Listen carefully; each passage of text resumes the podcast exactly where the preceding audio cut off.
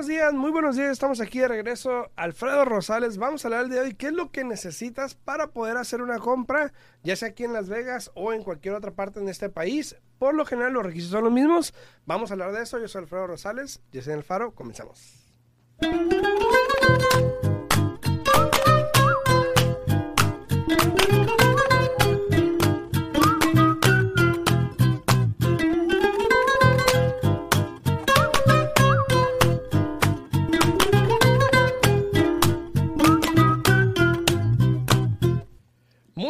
Estamos aquí de vuelta, Alfredo Rosales de Century 21 Americana. Muy buenos días a todos ustedes los que nos sintonizan a través de la 90.9 FM Radio, a través de Facebook, de, de, YouTube, a través de TikTok también. Muy buenos días. Hola Roger, muy buenos días, muy buenos días. Saludos, Gisela, ¿cómo estás? Buenos días, buenos días. Muy bien aquí, mira, ya este, parece como que cada día estás mejor y mejor, ¿eh?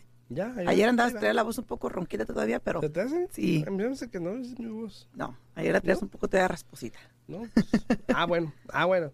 Saludos a todos, muy buenos días, espero les estén pasando bien. Eh, cualquier cosa, pregunta, duda que tengan, no olviden por favor de ponerla aquí en los comentarios y con mucho gusto se la podemos contestar aquí en, aquí en, en, la radio.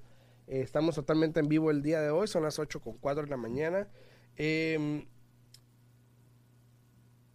hablando de comprar una casa, ¿verdad? Todavía hay personas que piensan que a lo mejor no es buena idea, que esto que el otro, que si la recesión, que si la inflación, que si esto y que el otro. Ahora, probablemente si estás rentando igual sea buena manera comprar o buena razón para comprar el estar rentando. Hay muchas opciones que tienes como comprar, pero la pregunta es, ¿qué necesitas para poder comprar? qué programas hay disponibles para que puedas comprar. Ayer alguien nos preguntó la diferencia entre FHA convencional. Vamos a hablar de eso un poquito también. Pero para saber qué programas hay, pero lo más importante, qué es lo que necesitas para poder comprar, vamos a hablar el día de hoy, de los pasos básicos para comprar. Buenos días.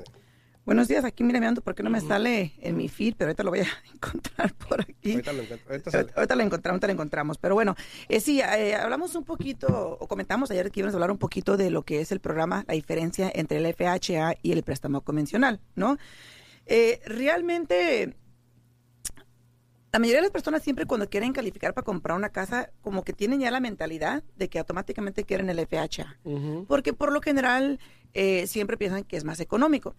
Ahora, el, el, FHA voy a hablar un poquito del primero y luego lo comparamos con el préstamo convencional. Lo malinterpretan porque mucha gente dice que es para primeros compradores. Exacto, y que es el programa del gobierno. Ajá. Eh, ok. Y sí, técnicamente FHA está respaldado por el gobierno. Es un préstamo este, para poder comprar una propiedad. No tienes que ser comprador de primera vez, primero. Segundo, eh, no exige de que no puedas tener ninguna otra propiedad bajo tu nombre en ese momento, como ya ves los programas de asistencia que sí tienen esos requerimientos. El FHA te va a pedir mínimo el 3.5% para que compres tu propiedad. No importa qué puntuación de crédito tengas, no importa este nada, simplemente el enganche es el 3.5% o más. ¿Cómo que no importa la puntuación de crédito? O sea, yo ves que hay muchos programas que dependiendo de tu puntuación de crédito, depende mucho para cuánto tienes que entrar de enganche. En el FHA, no importa que tengas 700 y que yo tenga 600, igual nos va a ah, tocar el mismo enganche. Sí, el 3.5. no, no, no, o sea, nos va a tocar el mismo enganche, ah, ¿no? Ya, ok, ok.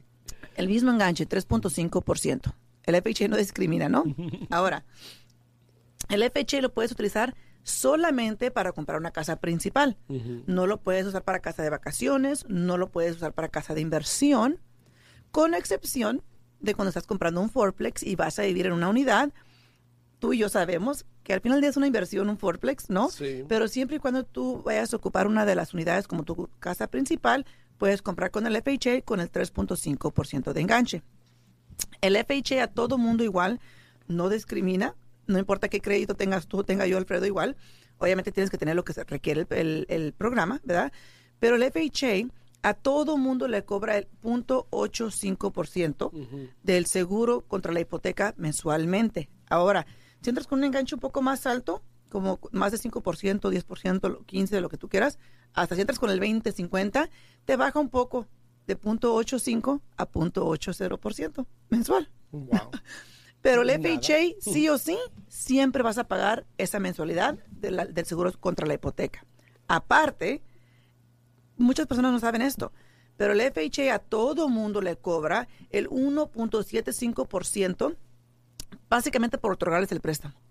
Y en vez de que ustedes lo paguen de su bolsillo, se lo agregan a su préstamo. Y por eso es que a veces el cliente dice, oye, pero la matemática no me suena. Si, mi- si la estoy comprando en tanto, mi enganche es tanto, ¿por qué voy a deber tanto? ¿No? Es porque le suman ese 1.75% a lo que viene siendo la deuda. Ahora, el FHA es más fácil para calificar en el aspecto de que es más flexible con la puntuación de crédito es más, más flexible con las deudas que tú tienes. Por ejemplo, lo que se llama en inglés el DTI, que es el porcentaje del ingreso contra las deudas. Es más, más flexible en ese aspecto. Y comprar con un FHA, como comprar con un nacional, tiene sus pros y sus contras, ¿no? Con el FHA, si tú ya eres dueño de otra vivienda y vas a comprar otra casa para mudarte en ella, tienes que calificar con el pago de las dos propiedades. Entonces, para resumir con el FHA, sí es, es más flexible, especialmente para las personas que no tienen buen crédito y que tienen muchas deudas, este, pero solamente se puede utilizar para una casa principal, ¿no? Saludos a todos los que están en redes sociales. Pablo Gama, te ven ahí en YouTube. Dice muy buenos días. Eh, saludos para los mejores consejeros. Gracias, Muchas gracias. Pablo, muchas gracias. A todas las personas que están también en TikTok, ahí si tienen alguna pregunta pueden pasar aquí al canal de YouTube, que es Al Día en Bienes Raíces Podcast.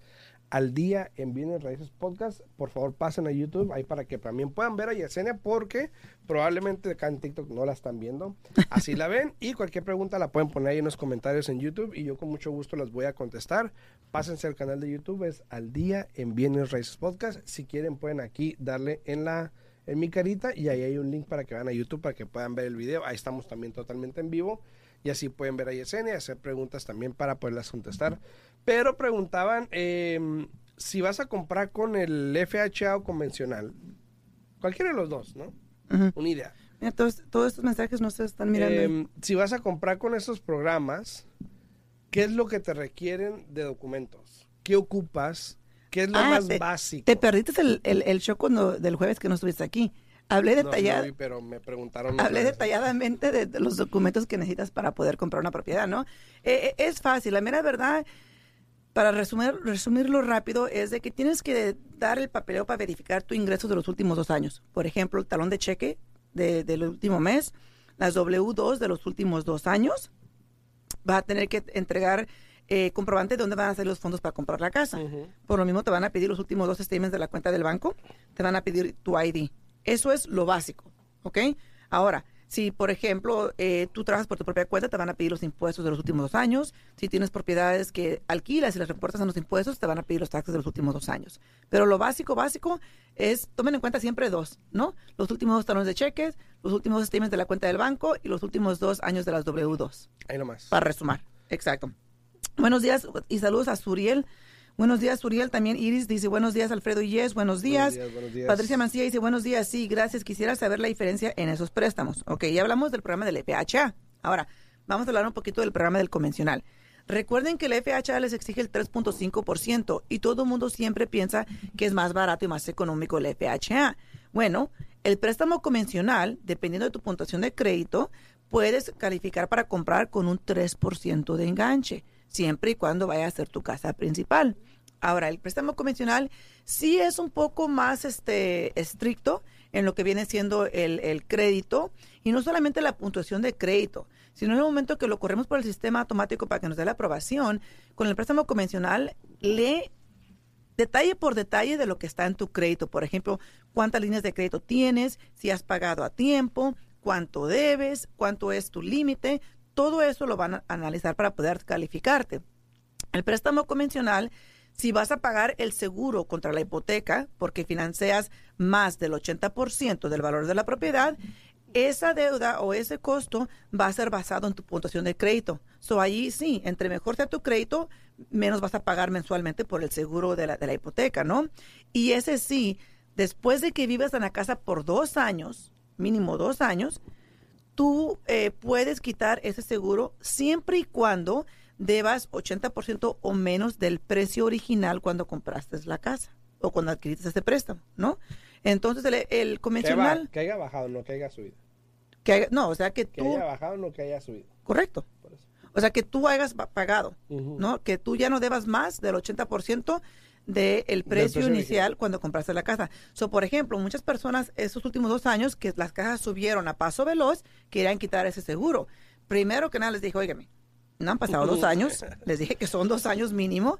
Y, y segundo, también les expliqué que es basado en el precio original de la propiedad, ¿no? So, el préstamo convencional, sí, tiene, tiene este, e- e- eso, ¿no? A favor de que eventualmente puedes quitar ese seguro, donde el FHA siempre lo vas a tener. Puedes entrar tan bajo con el 3% de enganche, el 5% de enganche.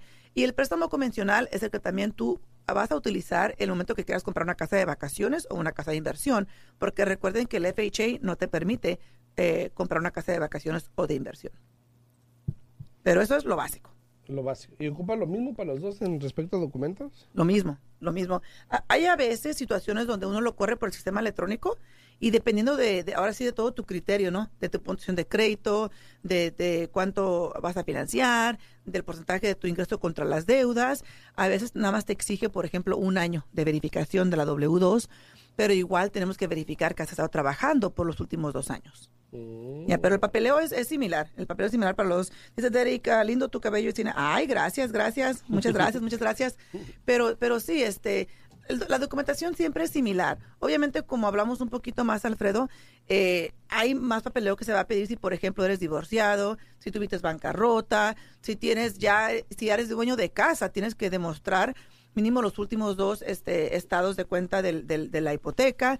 Si tienen las propiedades, tienen la asociación, tienes que entregar el documento de la asociación. O sea que hay más documentos que se necesitan, pero lo básico, lo básico es los últimos talones de cheque, los últimos dos W2 y los últimos dos statements de la cuenta de banco con tu ID. Ok. Ahora, para los programas de iTeam puede que sea un poquito distinto, pero es similar.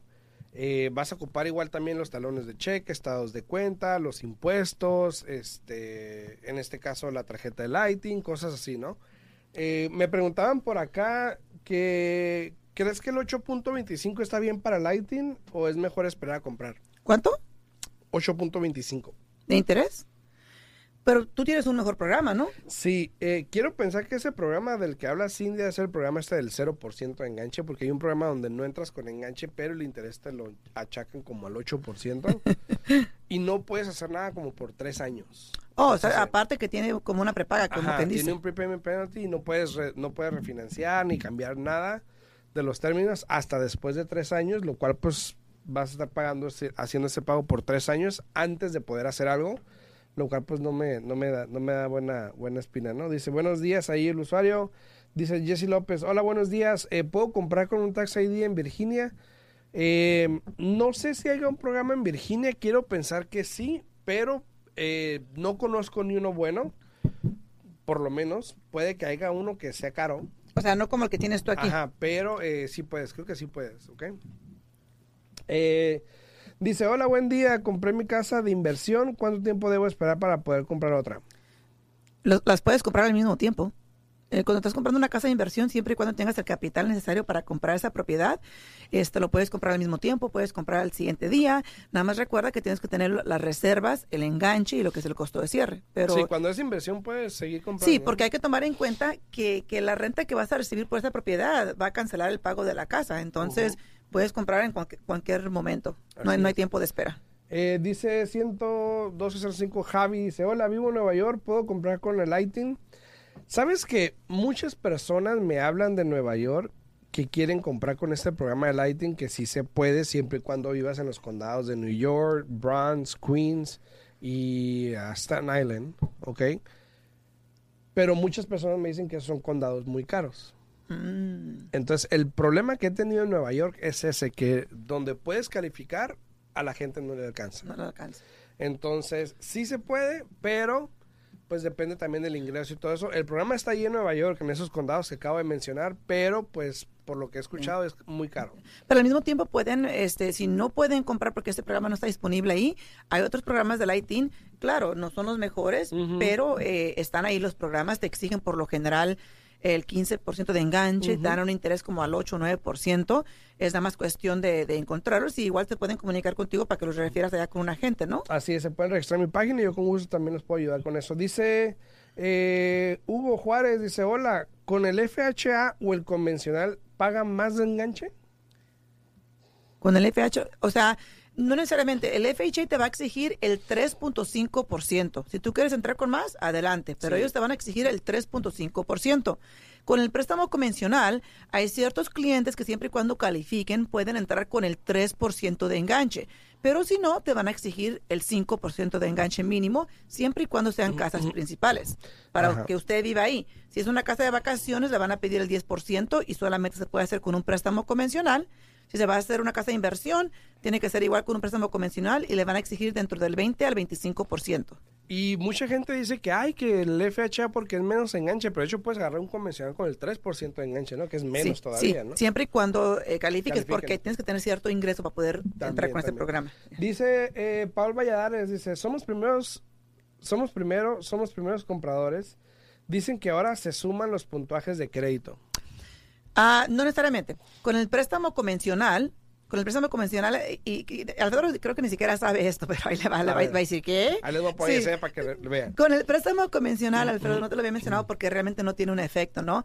Con el préstamo convencional, cuando uno lo corre por el sistema electrónico, en vez de usar, por ejemplo, mi crédito, que si yo tengo 780 y Alfredo tiene 640, anteriormente se enfocaban más en que Alfredo tenía un 640 para darme la aprobación o no. Sí, salió que lo Ahora, sumaban y agarraron un promedio, Lo ¿no? suman, agarran un por medio, pero es solamente para la aprobación. Eso no determina el interés ni nada por el estilo. Igual se basan en el mejor o el- el, el más peor, bajo, El el peor, más el bajo. peor, ajá. Entonces, ahí está, este, Paul. Algo así dijeron. es solamente para la calificación, para la Dice, aprobación. dice el bichi, el bichis, dice, hola, soy primer comprador, vivo en California, ¿puedo comprar en Texas desde aquí? Puedes comprar en Texas desde California, pero te va a tocar comprarla como una casa de vacaciones. So, el que seas primer comprador o- o no, aquí no tiene ningún tipo de efecto porque vas a comprar una casa de vacaciones. Exacto, entonces, puedes vivir en, en, en Hawái, en Alaska, Donde en quieras. Maine, en donde quieras, y puedes comprar una casa en, en si quieres, en, este, no sé, en, California, en Washington, en Carolina del Sur. En Nuevo México, saludos Arturo, en Nuevo México también.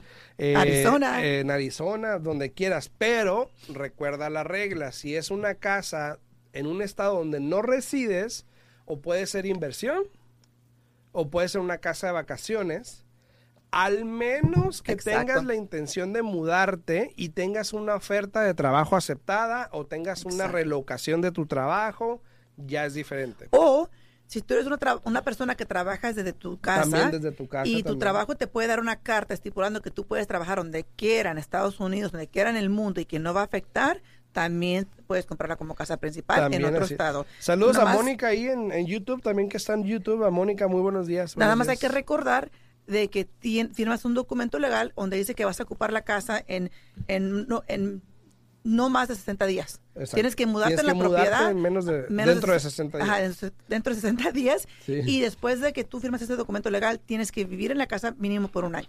Dice eh, Carly, dice, ¿qué tan confiable es el programa de Lighting?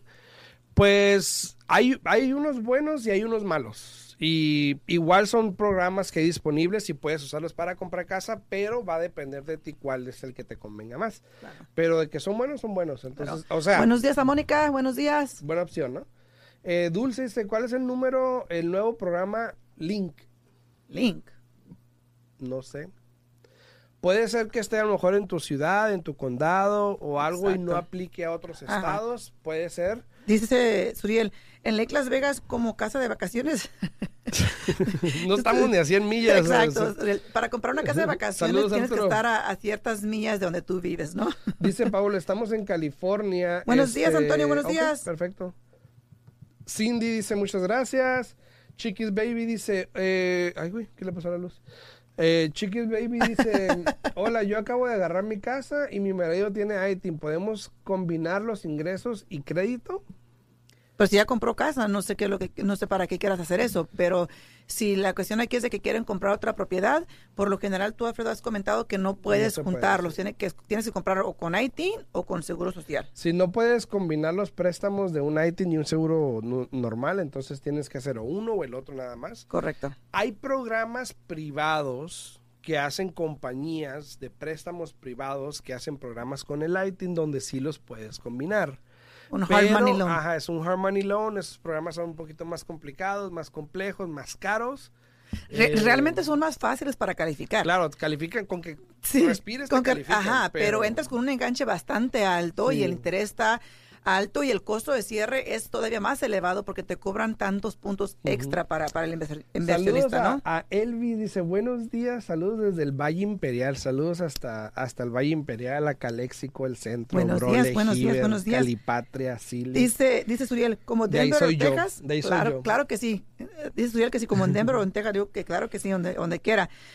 Edgar dice, buenos días, ¿cómo sigue el enfermo? Un tequila para sentir, sentirte mejor. Saludos, buen día. Ah, bueno, no puedo leer estos mensajes. Buenos días, buenos días, Edgar. Ya mejor, ya Edgar, mejor, Edgar. oiga, saludos. pues yo en mi tierra, aunque no estés enfermo, no, no, puedo leer los mensajes. está rico, ¿no? puedo leer los mensajes de Facebook, solamente puedo leer los de YouTube y los de TikTok. Porque no están saliendo aquí el día de no hoy. están saliendo y no sé por qué. ¿Verdad, Alfredo? Sí. Que un tequilazo cuando quieras, bueno, no nomás cuando estás sí, enfermo. sí, sí, sí. Y cuando estás enfermo, si no te curas, se te olvida. por lo menos. Bueno, pero para eso necesitas más de uno, ¿no? Dice Vanessa Beltrán, dice, eh, las personas con ITIN pueden obtener un FH, FH loan, No. FHA loan. No, De hecho, bueno, no. FHA no. No, no, no. Pero, por ejemplo, ¿ok? Hay este programa que es con el 0%. Bueno, hablé con un prestamista que tiene un programa con el 0 o el 5%, que es un FHA. No sé, no me preguntes cómo le hacen porque no sé, pero prácticamente se lo venden a esta corporación como un FHA y tú haz de cuenta que estás en el título, pero estás como rentando.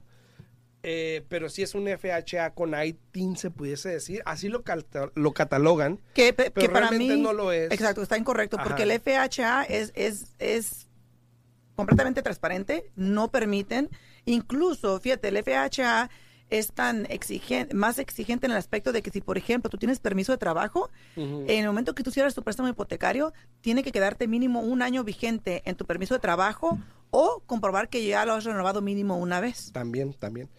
Dice, eh, dice Giovanni Orozco, dice, hola, ¿qué tal? Soy primer comprador de casa y tengo ITIN. Y estoy viviendo en una casa de auction. ¿Qué opción tengo? Una casa de auction. Me imagino que me está queriendo decir que vive en una casa y que la van a poner en subasta, Oh, la van la, está subasta. perdiendo el dueño o algo así. ¿Qué opciones tienes? Eh, bueno, puedes comprar la casa si quieres realmente. Hay una opción de que puedes comprar la casa.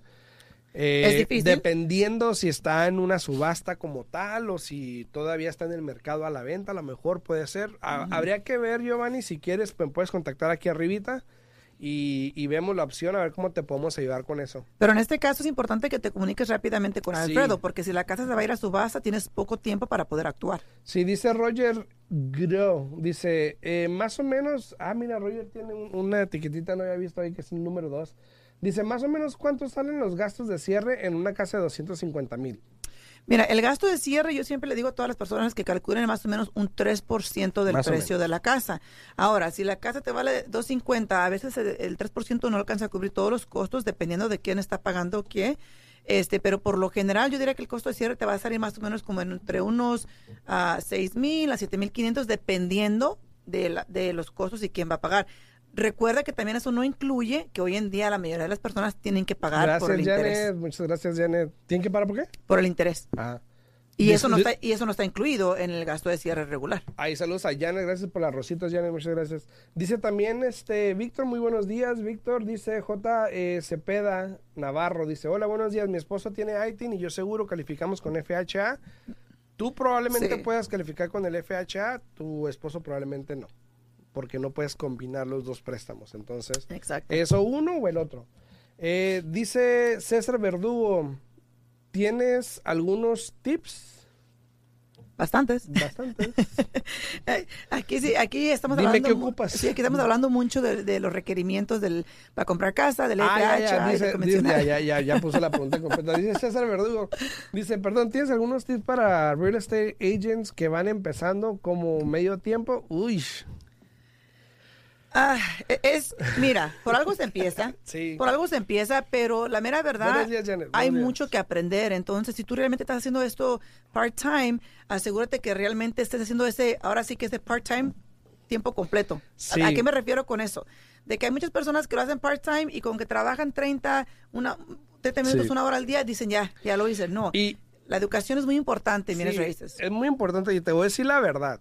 Estás entrando en un momento difícil, Sí. César, porque el mercado está cambiando. Hace un año atrás, dos años atrás, agentes que entraban, que eran nuevos, o sea, se les caía el negocio así en, el- en las piernas, ¿no?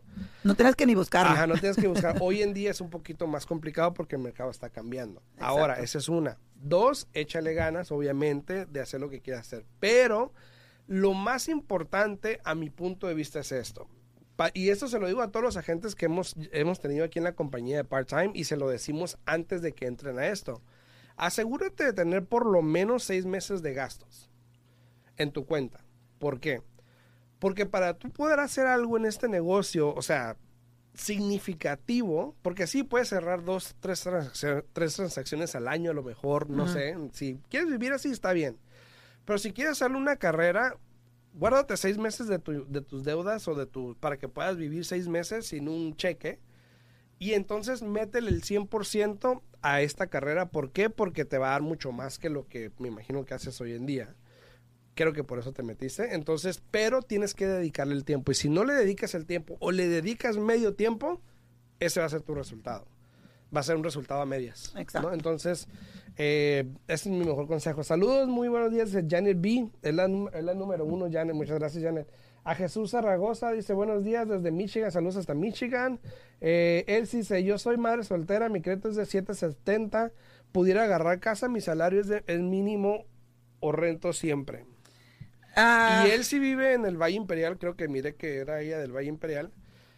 Y pues el salario mínimo en, en California es que 12, 12, 13, creo que es 15, como, creo ¿ya que es como 15. ¿Ya es 15? Creo que subió. Corrígenos si estamos mal, pero todo va a depender. Mira, ha- hay posibilidades. ¿A qué me refiero de que hay posibilidades? Por ejemplo, tal vez no puedas comprar la casa de tus sueños teniendo un ingreso mínimo. Eres madre soltera, pero tal vez tal vez recibes child support, no estoy segura cuál sea tu situación, pero puedes usar tu ingreso y si sí recibes child support, puedes también 16.50. utilizar el utilizar el, oh, fíjate, 16.50. Puedes util- utilizar también el child support como ingreso para poder comprar una propiedad y tal vez no te toque comprar la casa de tus sueños por el sueldo, pero puedes empezar con un townhome, un condominio, algo pequeño para que sea tuyo y que no estés rentando toda la igual vida. ahí en el Valle Imperial, ahí por ejemplo en, en el centro, en Imperial y todo eso, las casas no están tan caras. Tan caras. Eh, creo que están como en 350, 400 mil. Te puedes encontrar una, yo creo que todavía casa. Pero como dice Yesenia, si quieres empezar y a lo mejor no te alcanza para una casa, pues empieza con un condominio, un townhome y así vas a ir subiendo eventualmente Exacto. como vaya mejorando tu situación. Entonces, Exacto. yo creo que sí tienes una opción, ¿ok? Eh, si quieres, me puedes contactar aquí en mi, en mi perfil, este, mm, Elsie.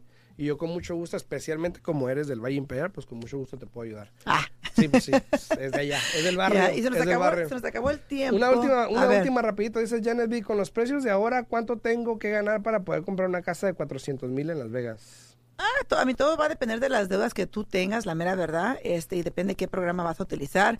Pero hoy en día, I mean, tienes que tener un buen sueldo, ya no es como antes que ganabas que 40, 50 mil y ya calificabas. Este, la mera verdad, todo va a depender de, de las deudas que tengas. Te puedes comunicar con nosotros y con mucho gusto te podemos orientar. Este, nos puedes llamar, podemos hablar por teléfono, nos dices qué deudas tienes, cuál- qué son los pagos mensuales, cuánto ganas y te dejamos saber si puedes calificar o no en este momento. Y la ¿no? última te la voy a dejar rapidito, dice, eh, ¿es mejor acudir a un prestamista de un banco reconocido o un prestamista local? Ya para que la veas, mira. Sí, mira, eh, más, que, más que nada con un banco grande o como le quieras llamar, tienes que calificar dentro de esta cajita, ¿no? Eh, ellos son más exigentes y toma en cuenta que siempre con el prestamista que vayas al banco, una ni siquiera tiene licencia para hacer préstamos, él simplemente está ahí para poder agarrar toda tu información, colectar tus documentos y mandarlos a otro estado para que te califiquen. Yo que tú no pierdes nada, si quieres agarrar dos opciones y, y mirar con quién te sientes más cómoda, adelante. Así es. Eh, y rapidito dice, tengo una compañía, hacemos 120 mil a los años, pero mi crédito es de 580, ¿puedo calificar? Mejora Sí. tu crédito. Yo, o sea, sí puedes calificar ahorita, pero probablemente no es lo mejor. Te aconsejo que hables con Yesenia Sí. Para que te ayude a lo mejor a subir un poquito el crédito y así Claro. calificas para un mejor préstamo. Entonces, Podemos, ahí está la respuesta. incluso si tienes 580, nosotros siempre tratamos de calificarlos con lo que tienen en ese momento, pero les dejamos saber en lo que buscan la casa, haz esto y esto para que mejores el crédito y puedas obtener un mejor interés. Así es. Para todas las personas que están aquí en TikTok también, este, si quieren alguna consulta, pueden hacer, eh, ir a mi perfil, ahí hay un link para hacer una consulta y yo con mucho gusto me puedo comunicar con ustedes para dejarles saber qué es lo que se puede hacer y guiarlos por el buen camino en respecto a bienes raíces. Eh, a Janet B, a, a Alicia, a Easy, a Elvi, a todos ahí, muchísimas gracias por los regalos que me dieron, muchísimas gracias. Eh, estamos en contacto. Aquí arriba está mi perfil. Pueden ir ahí a registrarse para una consulta. y Yo con mucho gusto les voy a hablar personalmente. O le pueden hablar a Yesenia también, ¿no? 702-310-6396. De nuevo, 702-310-6396. Así es. Y nos vemos mañana en punto a las 8 de la mañana. Así que pásenla bien, pórtense bien. Y si no invitan. Sí, ¿verdad? Si no, si no nos invitan. Saludos. Hasta mañana. Estén bien. Chao, chao.